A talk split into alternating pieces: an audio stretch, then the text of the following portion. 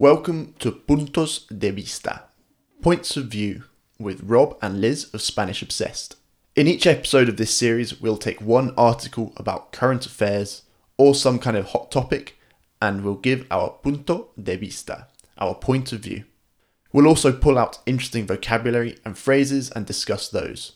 It's all in Spanish and is good for those learning from around intermediate level and up. You can listen to the audio for free, and Spanish Obsessed Gold members get access to the full transcription, downloads, and extra analysis alongside much, much more. Head over to SpanishObsessed.com forward slash memberships for more information. In today's podcast, we discuss a new phenomenon called fubbing. Liz, ¿te sientes pegada a veces al celular? Últimamente sí, ¿Por qué? la verdad. Porque, gracias al consejo de Rob, tengo un super teléfono, Mm. eh, un teléfono inteligente, como la- lo último en teléfonos, en tecnología. Y ahora siento que lo quiero llevar para todo lado y lo tengo que revisar.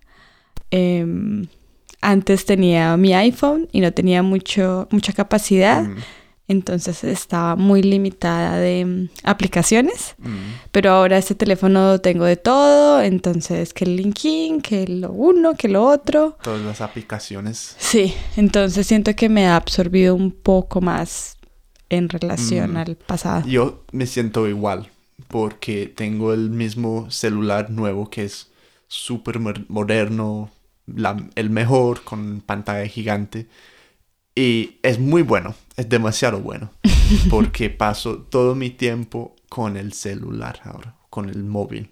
Sí, Y bueno, te pregunto, porque acabamos de leer un artículo acerca de un fenómeno que se llama fubbing. Fubbing, se puede decir en, en español, supongo.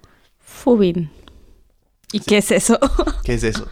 El fubbing eh, viene de una palabra inglesa que es inventada también, que es una combinación entre phone y snub. Bueno, no importa, pero es decir, tengo aquí una defi- definición en español. Es cuando una persona ignora a otra al estar más pendiente de su celular que de sus acompañantes humanos. Entonces han tenido que inventar una nueva palabra para decir ese fenómeno. Estamos hablando de un artículo que, es, que hemos leído en El País ayer. Sí, sí, así es, es verdad. Y nos pareció muy, muy interesante. Y, y bueno, y últimamente yo sí que he sentido el fenómeno. Claro que cuando estoy con personas sí que trato de evitarlo. Sí. Sí, no creo que todavía tenga esa Tú- enfermedad. Tú has tenido como esa experiencia que no es muy feo. Es Mm. una experiencia muy fea de cuando estás hablando con una persona y ellos tienen, esa persona tiene su celular en la mano y como te está entre escuchando, como medio escuchándote, pero medio en el celular también. Sí, es verdad. Y mucha gente lo hace. Sí. Es muy, me parece muy grosero, la verdad. Lo es, lo es, lo es. Y la verdad es que como ahora todo lo tienes en el teléfono, que para pagar un recibo, para eh, revisar el correo de la oficina, entonces como que cada vez gastas más tiempo ahí y te consume más y olvidas como, bueno, las personas que están alrededor. Sí, sí, es como grosero. De hecho, en este artículo se enfoca más en el efecto de los niños o en los niños. Que, pues, aquí dice que los niños, los que más sufren de ese efecto fubbing, son los que como se han bajado bastante en sus notas en las asignaturas científicas. O sea, tienen un efecto real en sus vidas. Sí. Y dice también que lo aprenden de sus padres.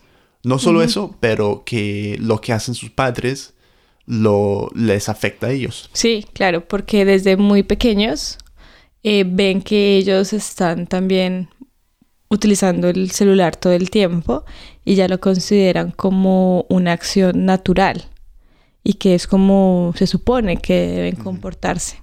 Sí.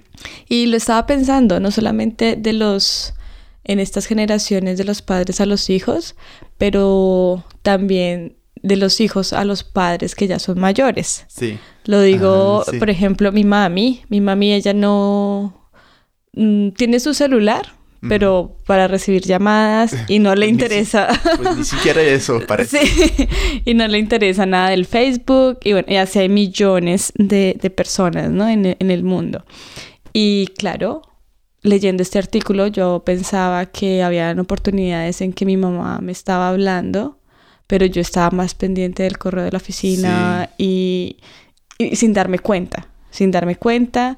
Y claro, ella de un momento a otro me decía como, avísame cuando estés desocupada Mm. y, y no está bien. Entonces es recíproco, ¿no? No solo de, de los niños, Ujú. sino también de los padres que no, que no están acostumbrados a, esta, a este fenómeno. Mm. Se puede definir también, según el artículo, que es la sensación de aislamiento Mm. que se extiende uh, a los otros interlocutores. O sea, no es algo que solo padece una persona. El dueño del teléfono, sí, no solamente. eso afecta a todos que están hablando. Sí, Entonces, sí, es como algo que... sí. Tiene como eh, el efecto, eh, como el cigarrillo, ¿no? Que no solamente te afecta a ti como fumador, pero también al otro, que es eh, pasivo, pero también lo aísla sin darnos cuenta. Sí. Entonces, ¿qué dice el artículo también? Que, bueno, los padres tienen que poner unas reglas claras de cuándo está bien o está mal utilizar el celular Sí, y tienen que eh, como liderar con su propio comportamiento. sí, dar ¿Está bien ejemplo. dicho? Sí, básicamente dar ejemplo. Esos serían como los remedios que se deben tomar em, hoy día para Sí. evitar que esto se siga normalizando. Sí, sí, sí. Y creo que esto también es parte de algo como una reacción de... em, es un movimiento que se llama em, el bienestar digital. Ujú. No sé si te has dado cuenta en tu nuevo celular que tiene una aplicación que es irónico, me parece, que se llama Digital Wellbeing, eh, bienestar digital, donde puedes monitorear el tiempo que estás utilizando, cuáles aplicaciones, cuánto tiempo llevas. Es un poco paradójico. Sí, sí, un poco así. o sea, para, para curarte tienes que utilizar el Esta celular más. aplicación. sí, sí. Sí, sí, sí. Pero hay libros que han salido acerca de eso también.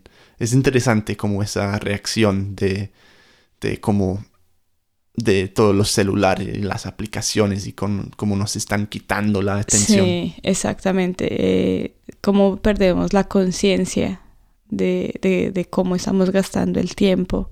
Es muy importante y sobre todo el efecto que esto puede tener en los niños si no hay un control. Mm, La información que ellos acceden les puede afectar eh, en su vida, ¿no? Tenemos casos de niños que se han quitado la vida. Entonces, también por la dependencia de la información que tienen eh, a través de sus celulares. sí. Bueno, aparte de eso, eh, hay una nueva sección en este podcast que Mm. acabo de inventar. Ah, acabamos, perdón. acabamos de inventar, que es palabra de la semana o frase de la semana. Entonces yo tengo uno que quieres que quiero que me lo expliques Ah, porque dale. es muy interesante. Bueno, es ¿cuál una es? palabra cuando una persona está ensimismada. Sí, em, estar ensimismado es cuando uno se cierra a una idea o a un comportamiento, Ujú, sí, que no, no, no se quiere escuchar un consejo o la opinión de otra persona, se está ensimismado en esa idea. Y viene de la palabra sí mismo, entonces como dentro de ti está eso y en eso te quedas. Por ejemplo, Esa es mi interpretación. puedes decir, es que Rob no me quiere escuchar. Está muy ensimismado. Por ejemplo, sí, está muy bien. Sí, sí, sí. Sí, está muy ensimismado en su computador. Sí, sí. O en su celular. O en sus ideas. Sí. Sí. es una palabra muy útil, creo. Entonces, Liz, ¿qué vamos a hacer ahora? Eh, no sé, a comer. Sí, a comer. Yo tengo unas patatas en el horno, así que nos vamos a bajar a comer. Sin el gracias. celular Sin- en la mesa. Sin el celular en la Nunca mesa. jamás. Listo. Bueno, Bueno. Chao, Chao. chao.